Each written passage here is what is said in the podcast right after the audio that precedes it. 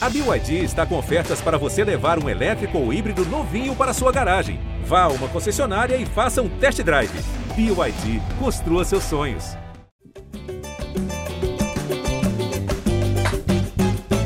Alô, você ligado no GE Flamengo, podcast dedicado a todo torcedor rubro-negro, edição de número 217 na área, para falar sobre ela, objeto de desejo de 10 em cada 10 flamenguistas desse planeta, a Copa Libertadores da América. Eu sou o Jorge Natan e hoje recebo nossos setoristas Caio Mota, Fred Gomes, além de Arthur Mullenberg, a voz da torcida, já que os grupos da Copa Libertadores foram sorteados nessa sexta-feira e o Flamengo terá como adversários no grupo H a Universidade Católica do Chile, o Sporting Cristal do Peru e o Tajeres da Argentina. Vou começar aqui com o Arthur Mullenberg. Arthur, já vi que lá no GE você falou um pouco sobre Libertadores de moleza. Tá moleza Libertadores?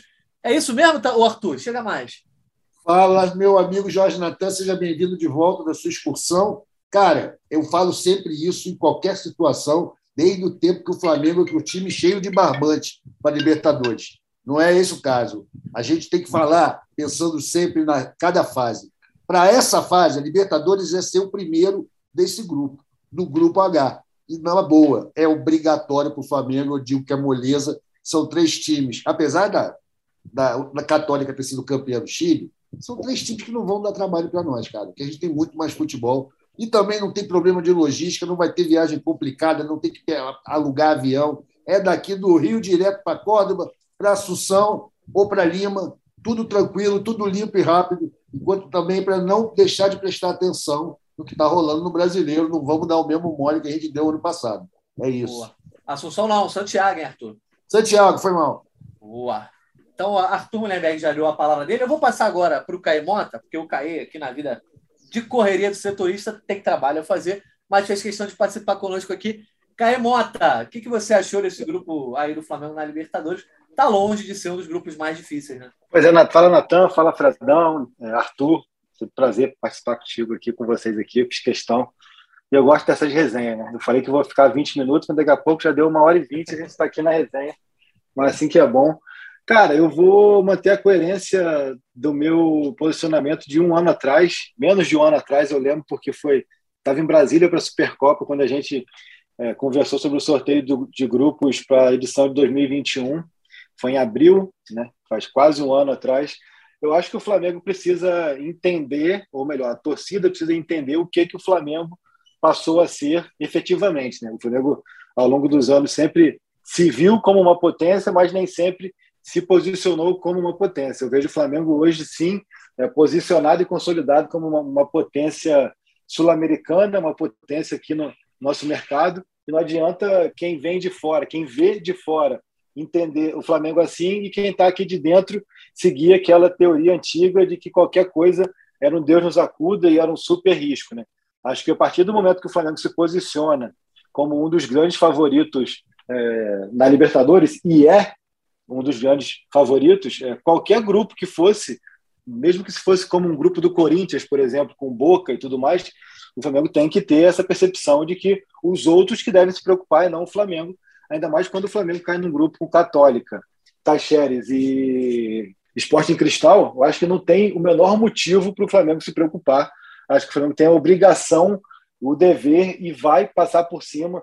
A gente até no ano passado fez aquele palpitão dos pontos, né? acho que ninguém acertou os 12 pontos do time do Rogério Senni.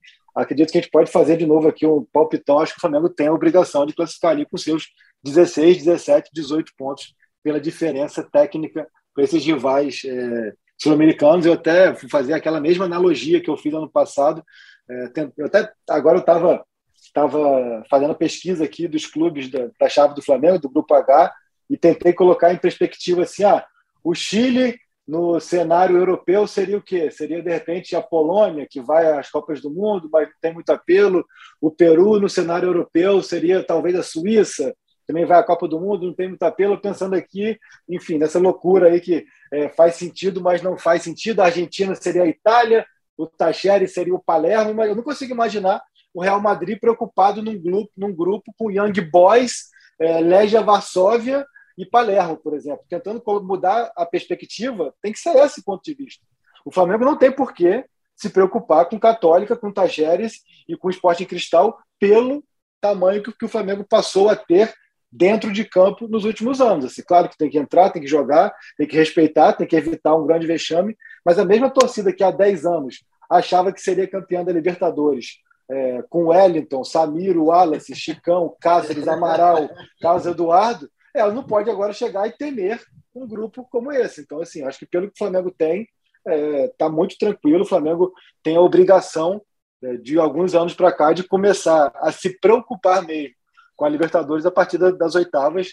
E, ao meu ver, é, é assim mais uma vez. Veja a fase de grupos para o Flamengo como uma questão protocolar, seja qual for o sorteio, e com um sorteio positivo como foi esse, mais ainda. Né? Não sei se estou sendo aqui. A questão aqui não é ser otimista, é ser realista. Acho que, por o tamanho que o Flamengo tem, não cabe mais se preocupar com fase de grupo de Libertadores. Hoje sim, o Flamengo chegou a ter um tamanho onde não se classificar para umas oitavas é um vexame muito grande, muito maior do que foi em outros anos, que a gente tratava como vexame, mas hoje a gente olha para trás e vê, olha aquele time, realmente é normal não passar de fase, porque o time era muito ruim. Hoje não. Tem ouvinte que concorda com você, Takai? Depois a gente vai começar a chamar a galera. Antes eu vou chamar o Fred Gomes, nosso glorioso setorista. Fred, você concorda, está tão otimista assim é, quanto o Caê? Inclusive, gostei muito da pronúncia do Caê falando Tacheres. Você também fala assim, o Fred? É, a gente tenta, né? Eu não consigo com essa pronúncia tão bonita quanto a do Caê, só sei que eu sou melhor que ele de matemática. Ele falou para se classificar com 16, 17, 18 pontos. 17 não dá, Caê, que se o cara ganhar cinco jogos, ele só faz mais um ou três pontos. Então é com 16 ou 18. Vai sacaneando, tá meu amigo Caê aí. Um abraço para o Arthurzão, um abraço para o Caê, para você também. Vitória aí na edição. É, acabei de abrir o YouTube aqui para lembrar de quando eu cobria no Flamengo aqui um gol do Rodinei, que foi muito engraçado a comemoração dele no 3 a 1 contra a Católica em 2017. O Guerreiro bate uma falta, ele pega de primeira, de, de pé esquerdo, escorrega no gol, aquele jeito do Rodinei, né? Então, boas lembranças do último confronto de Flamengo e Católica. Contra o Tajeres também tem uma história boa aí. No histórico são duas partidas. Eu já roubei a informação do, do Arthur, que o Arthur tinha avisado aqui. Foram duas partidas. Uma vitória do Flamengo por 5 a 0 em 61 e um empate por 0 a 0 Depois a gente conversa disso, né? E fala do esporte em cristal, a gente deixa por último. Mas enquanto eu faço aqui o, o podcast com vocês, estou relembrando esse 3 a 1 do Flamengo aqui. Depois tem um empate, um gol do Santiago Silva. Agora vamos ver o gol aqui do Guerreiro. Gol bonito, cruzado aqui. E só falta o gol do Trauco aqui. Vamos lembrar o gol do Trauco. Eu acho que o gol do Trauco foi um golaço. Deixa eu ver de novo isso aqui. Cadê, ó? Vamos ver. Ah, não foi golaço nada. Foi uma paçocada do zagueiro. Tempo real. Ele fez o gol lá Pelé, cara. Eu já estava rodando aqui meu arquivo, pensando, quando foi que o Trauco fez o golaço, meu Deus do céu? Ah, deve ter feito, cara. O Trauco jogava bola, inclusive fez um gol ontem que só negaram o gol do Trauco, hein? Mas foi bom para o grande Arrascaeta se classificar logo, não se preocupar na última rodada. Mas o Trauco meteu ontem, o VAR disse que não foi, o VAR brasileiro, mas eu achei que foi gol sim. Meteu lá do meio da rua, o goleiro entrou com bola e tudo, mas o VAR acabou impedindo o, o ex-rubro-negro de comemorar o empate do Peru contra o Uruguai. Pronto, cheguei. Falou VAR brasileiro, acabou com tudo, amigo. Todo morre na história. E o Daronco na parada ainda. É isso. tá certo. Ó, então a gente agora vai começar a dissecar um pouco mais esse grupo aí. Antes, eu só vou trazer aqui a opinião dos nossos ouvintes, né? A galera sempre gosta de, de comentar os grupos da Libertadores. E tem um ouvinte chamado Caio Borba, que poderia ser o Caio Mota, porque ele fez um comentário muito parecido com o que o Caio fez agora há pouco. Pedi para nossa editora Vitória colocar no ar é, justamente para vocês verem. E eu quero saber a opinião do Arthur e do Fred com relação a isso. Se o Caê tá otimista demais, colocou o Flamengo igual ao Real Madrid.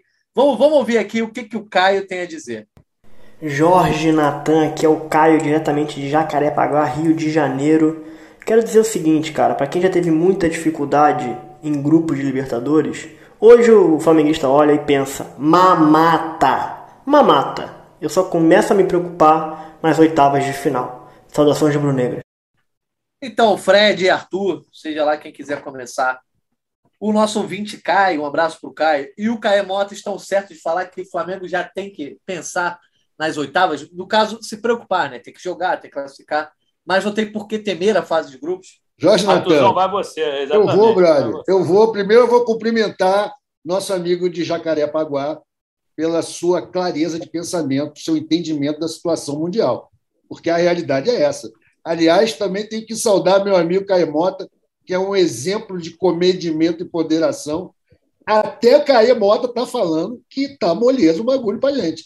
Que essa primeira fase é obrigação do Flamengo. A gente está sempre falando. O Flamengo tem a obrigação de ganhar a Libertadores. É a mania da torcida. A gente fala isso desde aquele time de 2000 que jogou a Libertadores em 2001.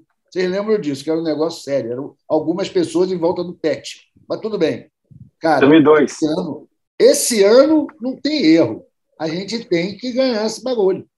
É, esse primeiro grupo aí, eu acho que 17 pontos é tipo uma previsão pessimista.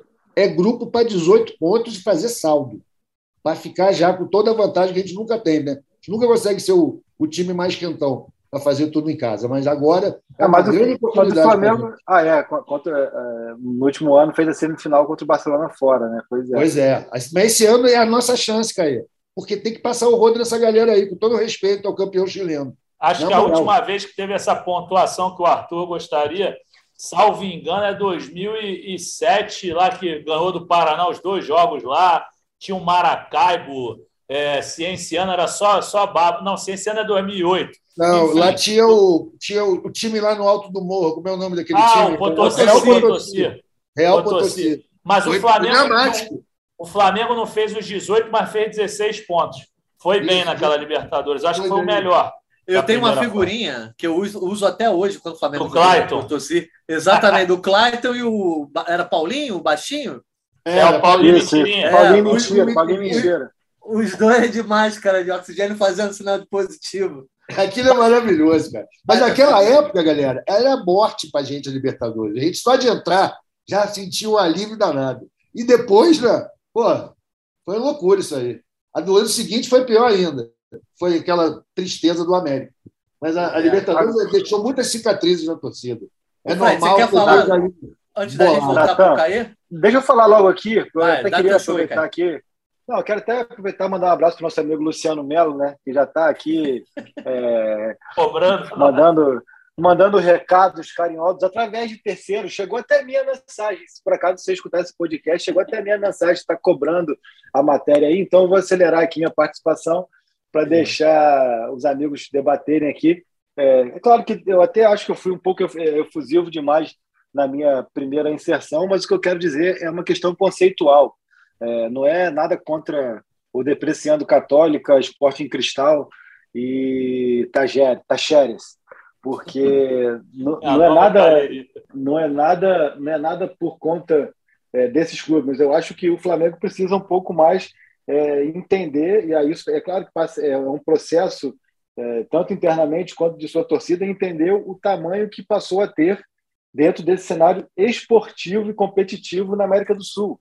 Não que o Flamengo não tivesse o tamanho gigantesco, sempre teve, mas é, hoje o Flamengo tem esse tamanho também dentro de campo. Hoje é, é fazendo um, um, exercício de, de se colocar no lugar do outro. O Flamengo hoje, o Palmeiras, o, o Atlético Mineiro, pela força do último, do último ano, acho que esses clubes principalmente, mas acho que Flamengo e Palmeiras mais, eles têm essa representatividade, pelo menos momentânea, que, que o Boca teve em alguns momentos, que o River teve em outros, de os adversários da América do Sul quererem fugir do Flamengo, quererem fugir do Palmeiras, porque sabem que são clubes que entram na Libertadores tendo praticamente que uma é, obrigação muito forte, mas uma, uma possibilidade muito grande de caminhar até umas quartas de final, uma semifinal, sem até tanto desafio esportivo por conta do nível de seu elenco, por conta da capacidade de investimento. Então, quando eu falei aqui de que o Flamengo não pode mais, ao meu ver, se dar o direito de se preocupar tanto com uma fase de grupo da Libertadores, é pelo tamanho que o Flamengo passou a ter nos últimos anos. Então, assim, é, acho que mesmo que o sorteio fosse teoricamente um pouco mais complicado, com clubes é, em situação em situações melhores em suas ligas locais e até com um pouco mais de tradição, ainda assim o Flamengo chega numa situação de predominância técnica e financeira e até de resultados diante dos rivais sul-americanos.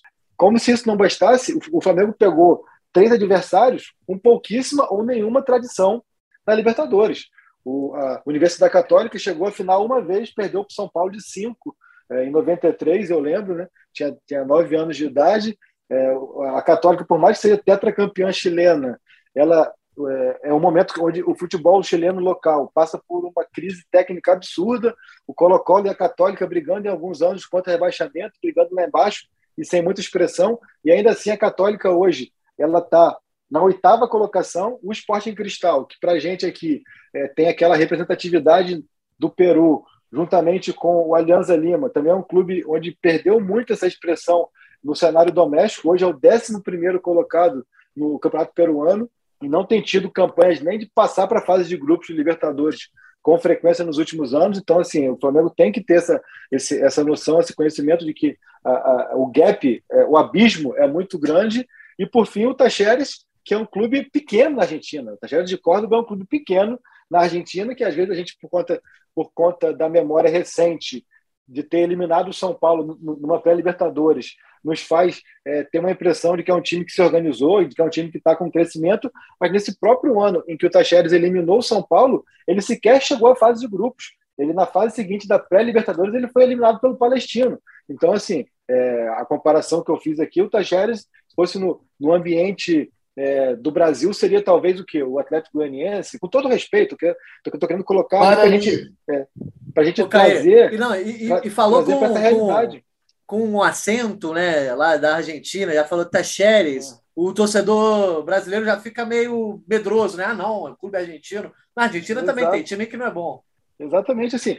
Que, isso quer dizer que o Flamengo vai fazer os 18 pontos e, e, vai passar o carro? Não quer dizer, futebol é jogado, mas o futebol a gente viu agora Itália e Macedônia. Só que num contexto mínimo de obviedade, de lógica, de, de, de, de tendência, que eu acho que é até a palavra mais correta dentro do futebol, a tendência é que o Flamengo faça aí seus, seus 15 a 18 pontos ou 16, e de empates e vitórias e matemáticas que o Fred Gomes está fazendo lá para ele pegar pelo, é, pelo vacilo. Mas é isso, cara. Assim, é, e quando é, eu acho que é importante ter esse posicionamento porque e é totalmente natural também que o torcedor do Flamengo ainda tem um certo receio por traumas muito recentes. O Flamengo passou aí 2000, 2012, 2014, 2017 por eliminações na primeira fase, eliminações inesperadas. É, o Católica mesmo, que está no grupo agora, esteve no grupo do Flamengo em três Libertadores, em duas delas o Flamengo foi eliminado na, na fase de grupos, 2002 e 2017. Só que todos esses momentos dizem muito mais sobre o Flamengo do que sobre o adversário. O comportamento que não era padrão, o comportamento que não era dentro da realidade que se esperava, era o do Flamengo. E, e, e o Flamengo agora tem um comportamento mais condizente com o seu tamanho. Então, se por acaso o Flamengo tiver dificuldades ou tropeçar nesses adversários, dirá muito mais sobre uma incapacidade do Flamengo, por conta do que a gente sabe de, de, de investimento, de capacidade técnica e tudo mais. Então, acho que é isso. É, o debate é sempre importante, é sempre interessante a gente buscar essas informações sobre esses adversários. Repito, Católica e Esporte em Cristal, principalmente. É, nós quase todos aqui somos geração 80, Arthur 70, então a gente cresceu ali com esses nomes, por exemplo, Universidade Católica Esporte em Cristal, foram nomes que passaram muito por nossas, por nossas memórias afetivas de Libertadores. Então, às vezes, a gente acaba é, trazendo um, uma percepção que não condiz muito com a realidade hoje de 2022. Então, acho que são, são pontos que são legais e interessantes da gente, da gente colocar aqui, é, expor. E é isso, acho que o Flamengo tem toda a capacidade e obrigação de ter uma fase de grupos bem tranquila. O Flamengo, no ano passado, condicionou a sua temporada inteira. Até estava falando com o Arthur agora sobre isso na live, na live do GE, condicionou a temporada inteira por um início de brasileiro muito ruim com o Rogério Ceni. Então, acho que é hora do Flamengo é, entender que a Libertadores será protocolar para poder fazer um bom início de brasileiro. Enfim, tudo isso passa por planejamento de temporada.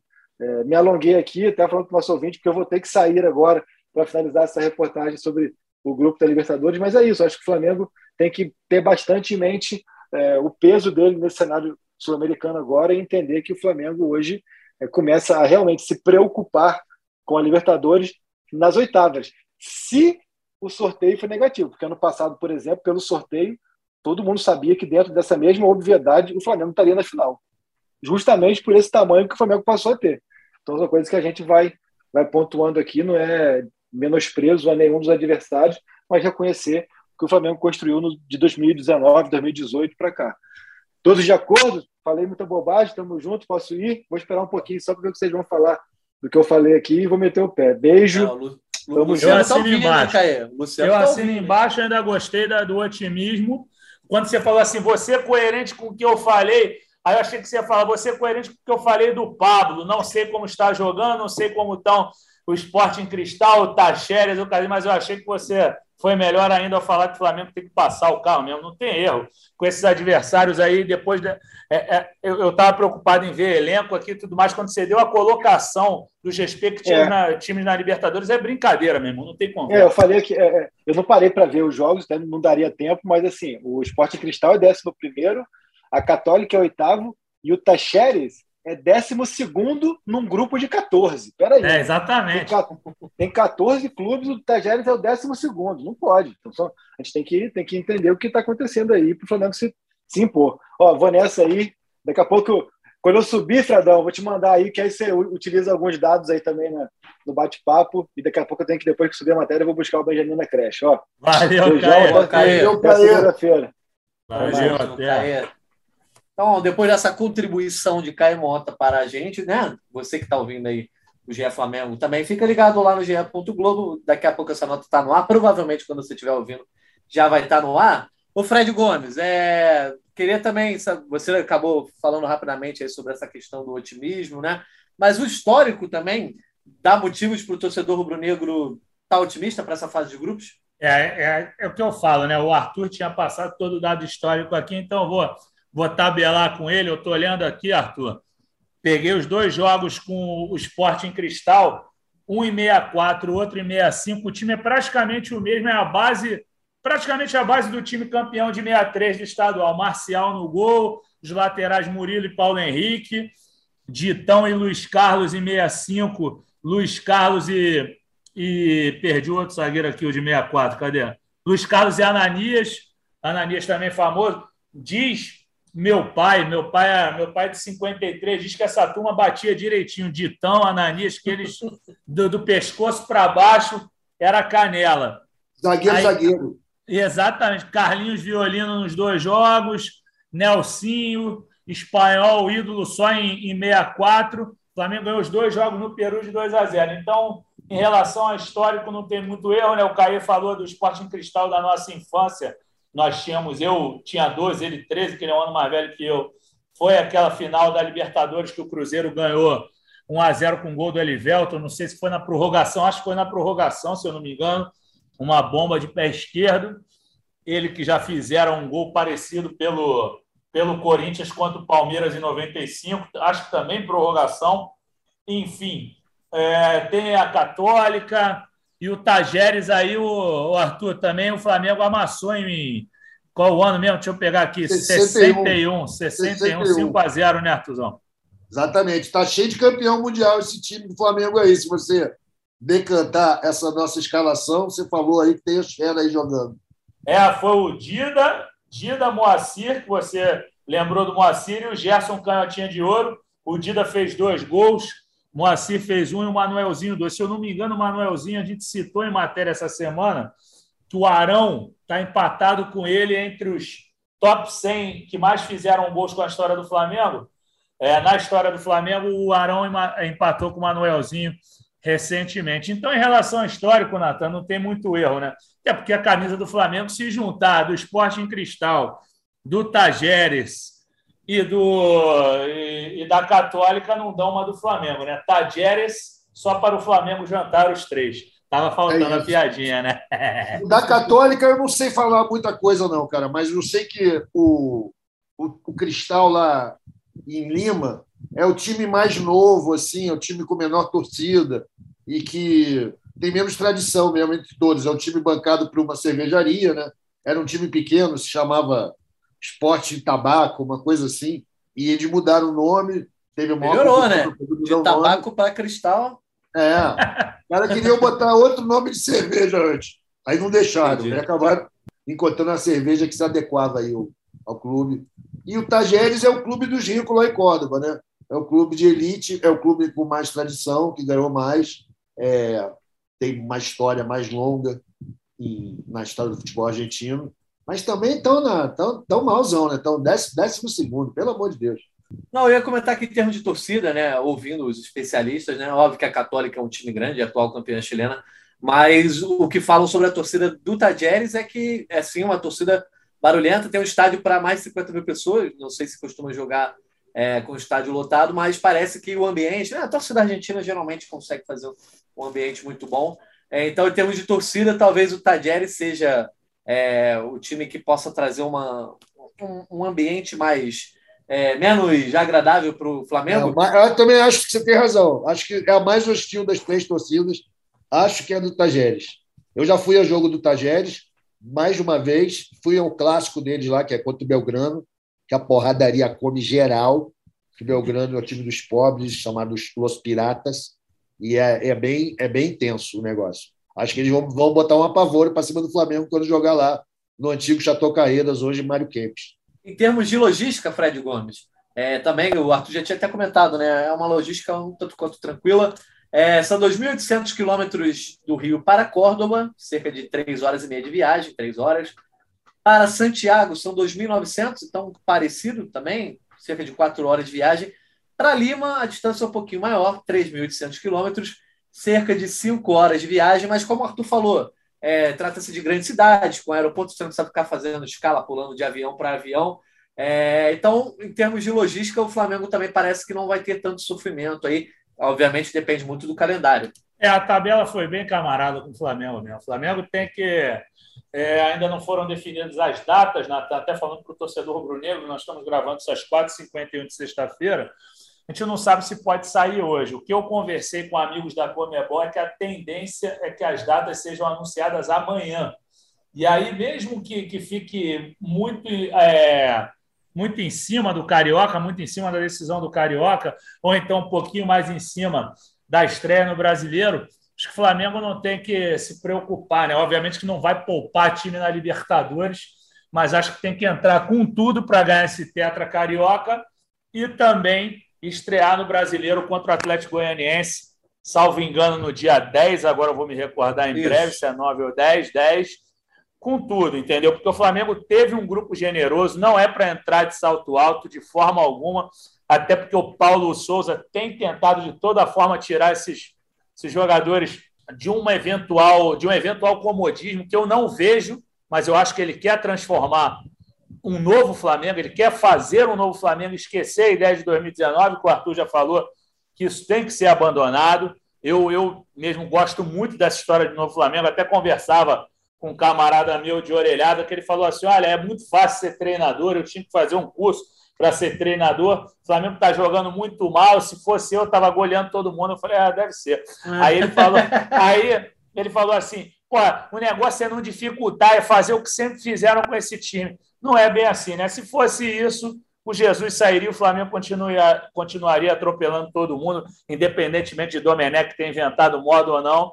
Entendeu? Eu acho que não é bem assim. Mas o Flamengo. Peraí, Fredão, esse hum. papo aí que você falou com teus brothers lá da Comebol, essa, essa tabela que está rolando aqui nas redes, está furada, não está valendo nada? Então, eu acho que eu até sei qual que você está falando, Arthur. Vou pegar ela aqui. Deixa eu pegar aqui que eu vou mandar para o Quer dizer, quase que eu entrego a fonte aqui. É que, o, Aí, que disseram eu... foi, só falta definir o horário, mas o é, Esporte em Cristal, dia 6, Tadieres Isso. 13, é, Católica 27, Tadieres 4 de maio, 18 de maio Católica, 25 de maio Esporte em Cristal. Isso, os dois últimos jogos do Maracanã. Isso, eu falei com um camarada meu aqui, ele falou, Fred, isso aqui é baseado na tabela do ano passado que é a estrutura básica mesmo, mas pode ter mudança de qualquer forma, depende do televisionamento. Então, oficial Exatamente. não é. Vai depender de quem, Fred? Mitter vai, vai, vai, vai, vai depender dele. Vai, vai, vai depender do homem do milhão. Mas você tem, você tem que colocar o Mengão, o Mengão que tem mais de 50 milhões de torcedores no melhor horário nobre. Então é hora do Mengão e vamos colocar o Mengão. Mas se bem que o Silvio é tricolor, hein? Vai querer ah, botar é? o Flamengo enroscado na final do Carioca. Mas se bem que não é mais nada. Tanto que ele canta, doutor, eu não me engano, meu coração é corintiano. Ai, ai, ai. Ainda bem que o meu não é corintiano, que eu sou carioca, não torço para time de São Paulo. Com todo respeito aos amigos de lá, né? Eu não só não falo meu time, é difícil de descobrir, mas Corintiano eu não sou. Fredão, vem cá. Ah. Você já tem essa estrutura, tá? ainda que o cara possa mudar por causa do televisionamento e tudo mais. Já dá para saber de que lado o Flamengo está da tabela, com quais seriam os prováveis próximos adversários em fase seguinte? O problema é que oficialmente não, Arthurzão. Vou até dar uma entrada na Comebol novamente aqui. Porque, Eu assim, não vi eu- ainda aquele layout Mas que separa. Mas é, é sorteado, não é, Arthur? Eu acho que a partir das oitavas rola um novo sorteio aí, né? Pra... Então o Flamengo. Eu acho que são dois potes. Os primeiros Ah, colocados é, pode que eu me recorde é Pode mesmo. ser, Natan. Pode ser, os pode ser. segundos. É, então ainda vai demorar aquele quadrinho. Aquele quadrinho Faz que é mais. sentido. Mas é que o É, Flamengo já está nas oitavas, cara. A verdade é essa. É, é. Então vamos É, ouvir aqui a opinião dos ouvintes também, para ver se a galera está compartilhando esse otimismo, se a galera está mais ou menos é, tá desconfiada, né? Porque tem gente que ainda carrega um pouco de um 2012ismo, né? Aquela, aquele time lá de 2012, 2011, enfim. A galera fica um pouco preocupada. Mas vamos ver 17 aqui foi doloroso demais também. também, Foi é ver- verdade, né? Que é 17, Arthur?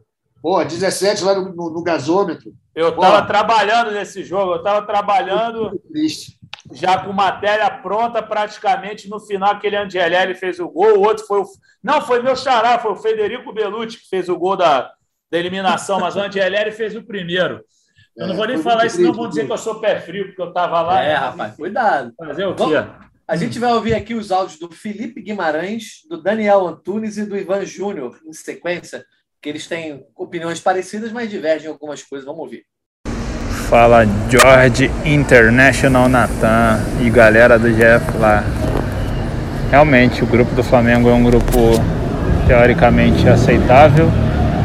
É, tenho receio de como podem ser os jogos contra o Tajeres por ser argentino e o Flamengo ter essa questão psicológica dentro de jogo grande.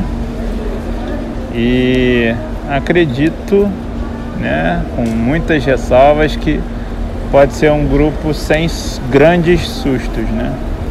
Mas como somos Flamengo, né? A gente sabe que tudo pode acontecer.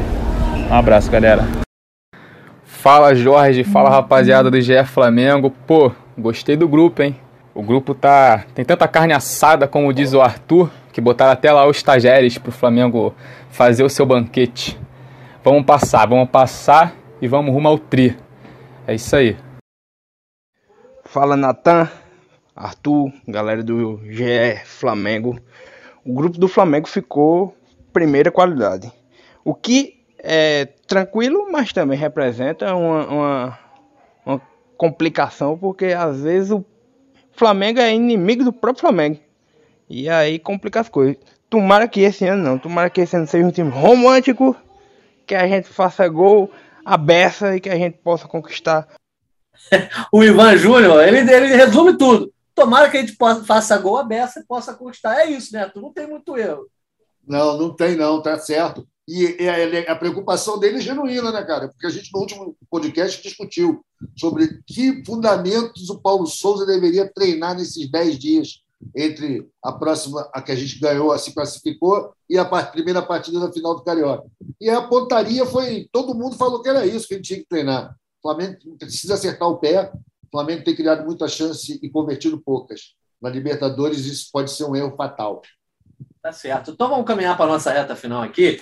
O Caí acabou que foi embora sem falar sobre a pontuação que ele acha que o Flamengo vai fazer. Eu acho que ele não gostou muito da sua, sua zoação, não, Fred. Você falou que ele não sabe matemática, o Caí ficou magoado aí. Então ele foi embora sem dar a Pessoal, mas Mas eu, é assim mesmo, cara. Tem que Eu- ficar grilado, não. Eu vou ajudá-lo, eu vou ajudá-lo. A resposta do Caê é 16 pontos. Porque ele falou Ah, que já era falou com 16 a. Não, porque como ele falou que era de 16 a 18, entendeu? Mas eu vou no zap. Enquanto, enquanto o Arthur dá a resposta, eu vou pedir a resposta para o Caê no zap aqui. Vamos lá. Tá, eu tinha- eu tinha mandado pedir ele, mas- ajuda para os publicitários aqui. Peraí. Ah, você mandou? Você mandou, Natanzinho? eu mandei e falei, manda a sua pontuação aí, mas Caí, né? Às vezes a mensagem chega, às vezes não chega. Por enquanto não chegou, mas vamos esperar. Quem sabe, se não ele dá a sua pontuação no próximo GE Flamengo, junto com o Fred Uber, que também curte merecidas folgas nesse momento. Já pensou aí, Arthur Mullenberg? Quer começar, Agora? só- os, os pontos é 18, eu já falei que é 18. Só não sei 18? qual vai ser o saldo de gols. Estou na dúvida entre 8 e 9.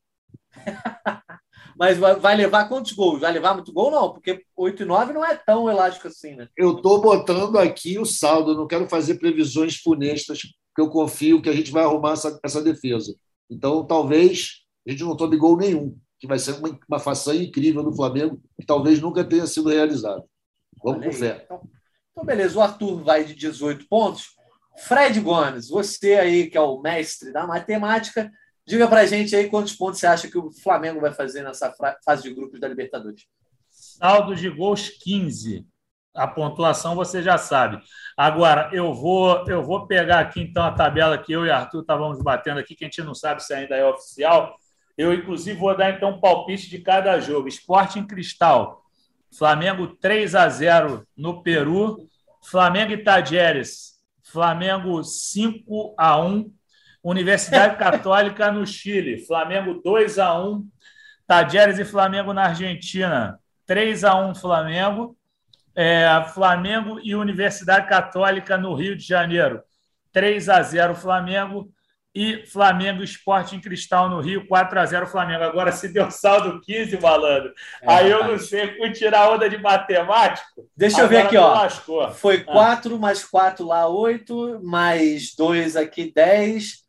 É, Talheres, foi 2, então 12, Católica 15. Agora não lembro quando você falou Flamengo Esporte Cristal. Cristal 4 a 0 aqui no Rio. Não, lá, Flamengo Esporte Cristal lá. 3 a 0 Flamengo lá. Eu acho que deu 18 aqui, fazendo de cabeça. E acho que foi 3 a 0 porque eu falei tanto gol que eu já esqueci também. é isso. Você quer chegar a essa ousadia também, Arthur? Não, cara, é muito número para mim. Eu sou a máquina mais antiga, eu tenho que ir devagar, tá? Não dá para competir com o Fred, não. Eu vou aqui ainda no, só no saldo e nos, e nos pontos. 18, eu... saldo de 9. E acho que a gente não vai tomar gol nenhum. Boa, gostei. Então, é, é uma é campanha, campanha bastante azeitada, como diria meu avô. É, eu creio que o Flamengo vai fazer 16 pontos, tá? Não sei se o Flamengo consegue vencer todos os jogos. Sempre tem, acaba tendo alguma coisa, algum desfalque aqui, algum desfalque ali. Eu acho que o Flamengo pode, de repente, desperdiçar dois pontos lá na Argentina, em Córdoba. Né? O Flamengo ali já vai estar em maio, começo de maio, não sei. Mas espero que o Flamengo faça 18 pontos, porque tem time para isso. É, quem quiser saber uma análise mais profunda dos grupos da Libertadores, ouvir né, uma análise mais profunda também nesse grupo H do Flamengo, recomendo o podcast La Pelota, do Léo Lepre e do Cauê Dias. Eu participei lá com eles na edição que está saindo do forno hoje. Lá eles comentam um pouco, e na opinião dos especialistas lá em futebol sul-americano, a baba desse time é o esporte em cristal. Né? Não tem como o Flamengo desperdiçar pontos ali para o esporte cristal. Já o Tadieres e a Universidade Católica, obviamente, o Flamengo é favorito, mas sempre pode rolar um tropecinho. A gente vai conferir lá no final de maio, né? Se o Flamengo conseguiu a missão de conseguir esses 18 pontos, porque a vaga já dá para dizer que está garantida, Arthur. Eu vou confessar para você aqui que tem um grupo. Ah, o Caí mandou a pontuação dele aqui, ó. 16. Então, ah, acertei, viu? Acertei. Exatamente. Se eu acertar, eu acerto com o Caê, porque ele falou que nem a, minha, a mesma opinião que eu, cinco vitórias e um empate. Ô, Arthur, vou te dizer, vou te contar uma coisa. Eu tenho um grupo aqui, uma galera, os amigos, tem um monte de rubro-negros. Eles mandaram aqui, pô, o Arthur tá muito otimista, hein? Tem que segurar a onda dele depois que eles viram o seu vídeo lá, que vai ser a liberta mais mole da história. Então, vou falar para eles aqui que não é. Você fala isso todo ano, então não é para levar o pé da letra, certo? Não, pode levar o pé da letra, cara. Esse pessoal tem que aprender a ser, a ser grande. Pessoal tem, chato, pô. Tem que pensar grande. O Flamengo, hoje em dia, como já disse aqui o nosso ausente Caê Mota, nós somos uma potência continental. A gente não pode ter cagaço. Pelo amor de Deus, isso é um estado mental. Então, que a torcida faz parte. Então, que a torcida não tenha cagaço. Quando cair num grupo mole como esse, que tenha coragem de dizer: é um grupo mole. É carne assada para comer de colher, amigo. É muita tranquilidade esse grupo. A gente vai se classificar. Está totalmente fora das possibilidades lógicas do Flamengo não ser o primeiro do grupo. Tá? Lógico, acontece tragédia, já aconteceram muitas vezes, como aconteceu em 2008, depois de ter metido cinco lá no México, ter perdido de três aqui. Acontece, acontece, mas isso não vai acontecer dessa vez porque os times são fracos, são fracos diante do Flamengo. E a gente tem que ter essa mentalidade, mas eu agradeço aos brothers aí pelo cuidado comigo eu estou me arriscando, mas também eu sei que eu estou falando, pai. Nas oitavas nós já estamos. Comece a se preocupar com o outro lado agora. Pode começar a secar. Perfeito. Bom, antes do Flamengo começar a pensar em Copa Libertadores, tem aí o início do Brasileirão, Fred. Acabou que eu falei que era dia 10, mas na verdade dia 9, aqui pelo menos é o que ah, aparece então no... É no sábado. Então cai no Isso. sábado. Isso. Okay. Então, eu falei, era 9 ou 10. Flamengo e São Paulo, né? Não, Atlético Goianiense, né? Isso. Ah, Atlético Goianiense, isso. No Serra Dourado, São Paulo adversário na, na segunda rodada, né? Primeiro jogo em casa do Flamengo no Brasileirão. Ah, antes disso, antes disso, temos a final do Campeonato Carioca, que já parece faz um ano que o Flamengo se classificou. É, Fluminense e Botafogo ainda farão o segundo jogo, né? O Fluminense venceu o primeiro por 1 a 0 E aí, esse compasso de espera pelo Carioca, Fred Gomes, algum movimento noticiário rubro-negro nesse sentido? É, teste de Paulo Souza, alguma coisa, alguma notícia vinda do departamento médico, só para a gente aproveitar essa edição especial do Dia Flamengo, mas também dar uma carinha factual.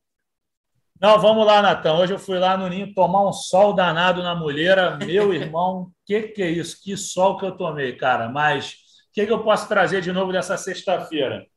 Bruno Henrique já começou a transição física para Ele estava trabalhando somente com fisioterapeuta, ontem com o Mário Peixoto Hoje ele estava com. Pô, eu gosto de dar o crédito para os caras, só que esse, esse camarada aqui ele tem um nome complicadão, só que justamente por isso que eu não quero esquecer o nome dele nunca mais. Calma aí que a gente vai ver o nome do, do, do fisioterapeuta que corria com ele antes. Calma aí que eu vou colar aqui no meu Twitter. Fica tranquilo. É, tô indo real. lá. Ó, Lanian Alves. O Lanian, o nome do Lanian é L-A-N-Y-I-A-N. Não o conheço ainda, não tive esse prazer ainda mas mandando um abraço aí para o Lanian, correu com o Bruno Henrique. E aí, podia se imaginar que era apenas uma corridinha, já que ele não estava junto com o grupo, mas depois ele ficou sob os cuidados do Luiz Sala, um dos preparadores físicos do Paulo Souza, já trabalhou com bola, ele fez um, um trabalhinho ali que dá uns pulinhos e finaliza num golzinho. Depois, é, ele já estava finalizando no golzão também, sem goleiro mais estava. Então, o Bruno Henrique, como a luxação parece que não foi coisa tão séria e que, inclusive, ele não era descartado nem para a decisão, ou perdão, para a primeira, para a segunda partida contra o Vasco na semifinal, assim, ele já estava praticamente descartado após o dia do choque lá com o Quinteiro na primeira semifinal, mas ele não era um jogador carta fora do baralho. Agora eu acho que ele está cada vez mais firme para participar dessa decisão na semana que vem, mais uma vez destacando para os rubro-negros que a gente ainda não tem certeza se a primeira partida será disputada na quarta ou na quinta. Caso seja na quinta, segundo jogo no domingo. Se for na quarta, segundo jogo no sábado. O que vai definir é se Flamengo na Libertadores ou Fluminense na Sul-Americana jogarão na terça. Se eles estrearem na terça-feira, a final será disputada no sábado, a finalíssima, e a primeira partida é puxada de quinta para quarta. Mas aí, Natanzinho, essa foi a boa notícia, Bruno Henrique. Outra coisa legal foi a presença do Rodrigo Caio no campo, mas ó, não se empolguem por hora, porque ainda é um trabalho com o fisioterapeuta. O Márcio Pulha estava tratando da recuperação do Rodrigo lá no campo. A gente pegou umas imagens dele treinando ali abaixo do telão. É, o Pablo ainda não está apto, depois da lesão que ele sofreu é, logo no primeiro treinamento dele como, como jogador do Flamengo. Andreas não foi hoje treinar, só que assim, nenhum problema. O Andrés foi resolver uma questão de documentação da família na Polícia Federal, foi essa a versão oficial do Flamengo. É isso. E, para completar, Rodinei também não treinou hoje por conta de um controle de carga. Rodinei está com desconforto na coxa esquerda. Deixa eu colar no meu Twitter de novo para ver se foi esquerda ou direita. Só um momentinho, vamos lá para a colinha. Cadê, cadê, cadê? Enfim, né? Uma das coxas do Rodinei, ah, tá aqui, ó. Coxa direita, foi poupado para controle de carga. Rodrigo Caio, eu na hora eu tuitei, está no campo. Não, ele ainda não estava, mas isso aí o pessoal tinha passado. Ele esteve no campo, mas não se, tá, não se trata da transição, coisa que o Bruno Henrique passou a fazer a partir de hoje. E aqui um podcast é algo audiovisual. Não, na verdade, visual tem pouco, é mais na questão do áudio vocês não vão ver, mas dão, deem uma olhada lá no meu Twitter depois. Podem olhar no Flickr do Flamengo também. Gabigol inventou a moda hoje, está com cabelo novo, está com cabelo parecido com, com o do Pablo, ficou maneiro. Estava lá cheio de risada o Gabigol. Aí, quando viu que a gente estava filmando ele, colocou aquela mãozinha marota na frente do rosto. certamente para dar uma sacaneada na imprensa, mas uma sacaneada na boa, hein, Gabigol? Não estou dizendo que você tem bronca da gente, não, mas eu vi que você estava olhando para a gente, dando uma risadinha e falando aqui. Entendeu? Vai que estava falando, ah, aquele que é o gordinho que caiu na coletiva do Diego Alves. eu estava com o zoom bem em cima dele. Mas ele não era do Flamengo naquela época, se bem que não precisava ser do Flamengo para conhecer esse lamentável vídeo. Enfim, Natanzinho, as novidades são essas. E é isso, a grande notícia do dia: Bruno Henrique inteiraço. Não temos novidades do Santos até então, do goleiro Santos, que é a prioridade do Flamengo para o gol. E é isso. Bruno Henrique acho que vai chegar direitinho para a decisão do Carioca. E só mais um pitaco. É, como a gente ainda depende das informações da Comebol em relação às datas, acho que o Arrascaeta joga assim, sendo o jogo do, do, do Flamengo quarta ou quinta-feira, acho que joga a partida lá contra o Chile, já classificado na baba do quiabo, vai ser na terça. Então, acho que não tem muito erro para o Arrasca aí. Acho que ele participa da primeira decisão, sim. Perfeito. Então, Pô, boa desse... notícia essa, hein? Excelente. Eu o acho que classificado não tem porquê, né? Onde é o jogo do Uruguai, Fred? Uruguai é na terça. Possível véspera de jogo ou na quinta-feira. Porque é o seguinte, Arthur, na Ferge está marcado quinta-feira a decisão. Só que se porventura Fla ou Flu jogarem terça, aí volta para cá, para quarta, Entendi. perdão. Fica um pouco em cima, mas pô, para voltar de Santiago, né? Deixa eu até confirmar, eu estou falando aqui com a maior convicção que é Chile e Uruguai. Natanzinho, que trabalha com isso, talvez tenha certeza, mas eu acho que é. Vamos lá. Não, é, é. Chile e Uruguai, né? A última rodada. Isso, isso porque o, o, Uruguai, o Uruguai tinha classificado, classificou com o gol da Rascaeta, né? Nosso, isso. No, no, Flamengo ele é o camisa 10, que é o 14, lá ele é o camisa 10, que é de fato camisa 10. Pô, mas aí o Uruguai joga as duas últimas fora de casa, tá sem moral nenhuma, hein? É. Não, ele jogou. Não, ontem foi em casa. casa. Foi no Centenário. Ontem foi em casa ontem, né? Ah, tá, ontem tá, foi em casa com a presença do grande Sérgio Américo, um dos maiores repórteres da história do rádio, meu amigo. Ele que é filho de Uruguai, estava todo feliz, cara. Ele canta pra gente, Uruguai, caramba! Ele fala, não é caramba, né? Como eles falam lá, ele fala direto, Uruguai, caramba!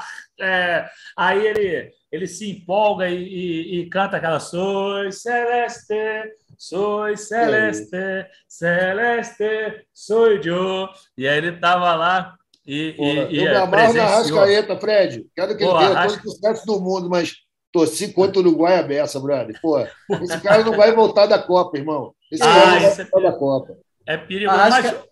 Mas... Hum, fala, não, eu ia comentar que o Arrascaeta está no top 5 aí da, da artilharia da, das eliminatórias, né? Obviamente tem muito, um monte de jogadores empatados ali.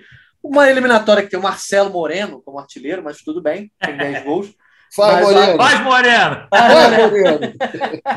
Mas o Arrascaeta tem cinco gols aí, empatado com o Cueva, tá atrás de Messi, Alexandre, enfim. Mas interessante, está tendo uma participação interessante lá com o Diego Alonso, virando titular do time e, na minha opinião, está sendo um dos maestros, assim, nessa, nesse rejuvenescimento do, do Uruguai. O Arrascaeta, que tem 27 anos, não é uma idade que os times lá de fora costumam procurar. Isso que eu ia pra... falar, para dar uma tranquilizada no, no Arthurzão, porque pô, ele faz 28 agora em junho, então acho que. Olha, quantos europeu... anos o Raj tinha quando jogou a Copa de 94? Ah, devia ter uns. É, não, e a Copa do Mundo, né, o, o, Arthur, costuma também disfarçar um pouco essas coisas. Para chegar um time do Oriente Médio, sei é, lá, isso México, que eu ia falar, é, né? bem na terra dos caras também, para os caras acompanharem talvez um show do Arrascaeta e chegarem com três caminhões aí de petrodólares, aí lascou. Vários camelos, né? É. E lá valem mulheres, você sabe.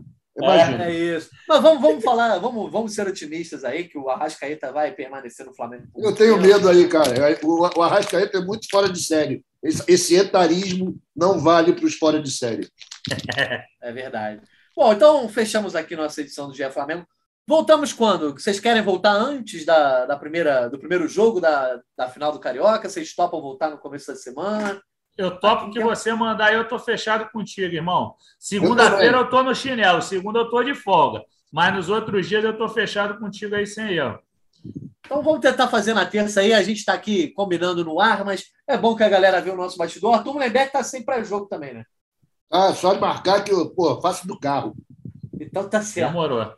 Vamos tentar, então, voltar aí antes do primeiro jogo da final do Campeonato Carioca, já sabendo qual será o adversário. Mas agradecemos aos ouvintes por terem acompanhado mais uma edição, uma edição diferente numa sexta-feira, dia que não costumamos gravar o GE Flamengo, mas muito importante para falar sobre aí o futuro do Flamengo na Copa Libertadores. Arthur Mullenberg, muito obrigado aí pela tua participação. Nos vemos em breve. Hein? Valeu, Natan, valeu, grande Fred Gomes, valeu, Vitória, galera que está ouvindo. Um prazer trocar essa ideia com vocês aqui. Como eu disse antes, com muito otimismo, muita confiança, mas no sapato de sempre, nossa humildade, que é a característica principal da torcida do Flamengo. Beleza, minha gente? Vamos na fé, esperar aí quem vai fazer esse vice-campeonato para a gente do Carioca. Beleza, Arthur, muito obrigado. Fred Gomes, muito obrigado. E ó, parabéns pela tua apresentação aí. Você e o Caí arrebentaram na condução do GE Flamengo. O show de carisma de Fred Gomes teve imitação do Silvio Santos. Eu estava ouvindo, hein? Estava longe, mas estava ouvindo. Obrigado por mais uma participação. Sempre bom te encontrar aqui, Fred.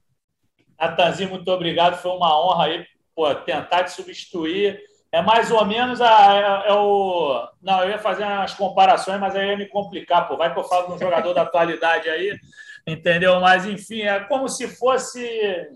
Ah, não, não vou inventar. Ah, vamos lá, o Nunes pelo Peu, entendeu? Que Nunes isso, pelo entendeu? Mas até que eu consegui dar, dar o ar da graça, até porque o Peu garantia boas risadas, né? Principalmente com a história do bigode e tudo mais. E acho que o Caí arrebentou também, não tenho dúvida. Cada um ao seu estilo. E é isso, um abraço. Os dois são bons, Natan. Tu não pode dar mole, não, garoto. É, rapaz. não, mas deixa o Natanzinho que está em boas mãos, Arthurzão. Deixa... A gente ainda tem muita coisa para fazer para o Flamengo, ele com futebol internacional, então cada um na sua, mas foi uma honra aí. E com a força do Arthur aí também foi muito legal, galera. Uma boa, um bom fim de semana, um bom sextou, um bom sábado e por aí. Abração, Arthur, abração, Natanzinho, beijo, Vitória. Abraço, Caio. Valeu, galera. Valeu, galera. Obrigado mais uma vez a todos os ouvintes. Obrigado também à nossa editora Vitória Azevedo, que estava aqui conosco nessa gravação. Então, voltamos no começo da semana, hein, para falar de final de Cariocão. Esse foi o GE Flamengo especial sobre o sorteio da Copa Libertadores. Um abraço, galera. Até a próxima. Petkovic para falta, cobrança! Gol!